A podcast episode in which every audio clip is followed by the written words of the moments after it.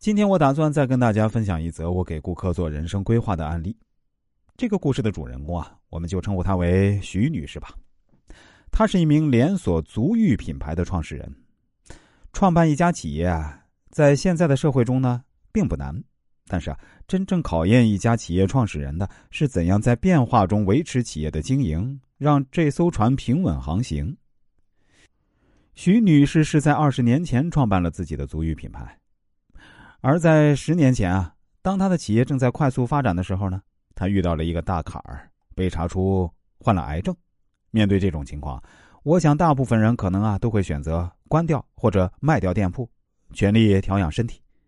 当身体出现问题的时候，当然要以健康为重。这样的选择无可厚非。但是徐女士做了一个决定，带给我很大的震撼。在她诊断出癌症之后啊，她给自己定了一个新的目标。他要让企业脱离自己之后呢，还能够发展。当然，目标是制定了，可要实施起来却也不容易。当时徐女士就是在这样的情况下联系到我。当时我记得很清楚，她是通过天涯论坛联系到我。那以前呢，我还没有做什么音频类的节目，都是在各大论坛啊写写帖子，分享我的从业经历。而徐女士呢，就是我当时的一位读者。在听完她的经历以及大致的思路后啊。我当然也是见招拆招，给了徐女士很多宝贵的建议。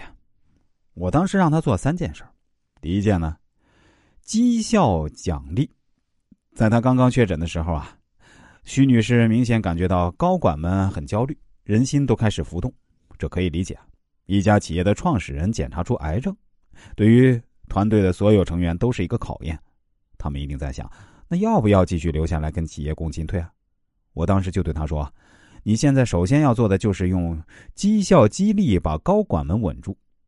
那怎么激励呢？一般的激励方法在这个时候可能不管用了。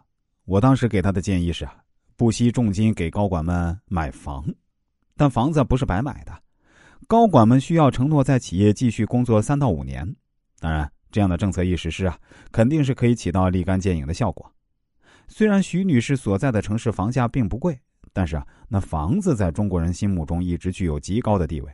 一个老板敢于给手下人买房，说明这个老板是值得跟随的。那高管稳住了，我又让他开始做第二件事那就是合伙开店。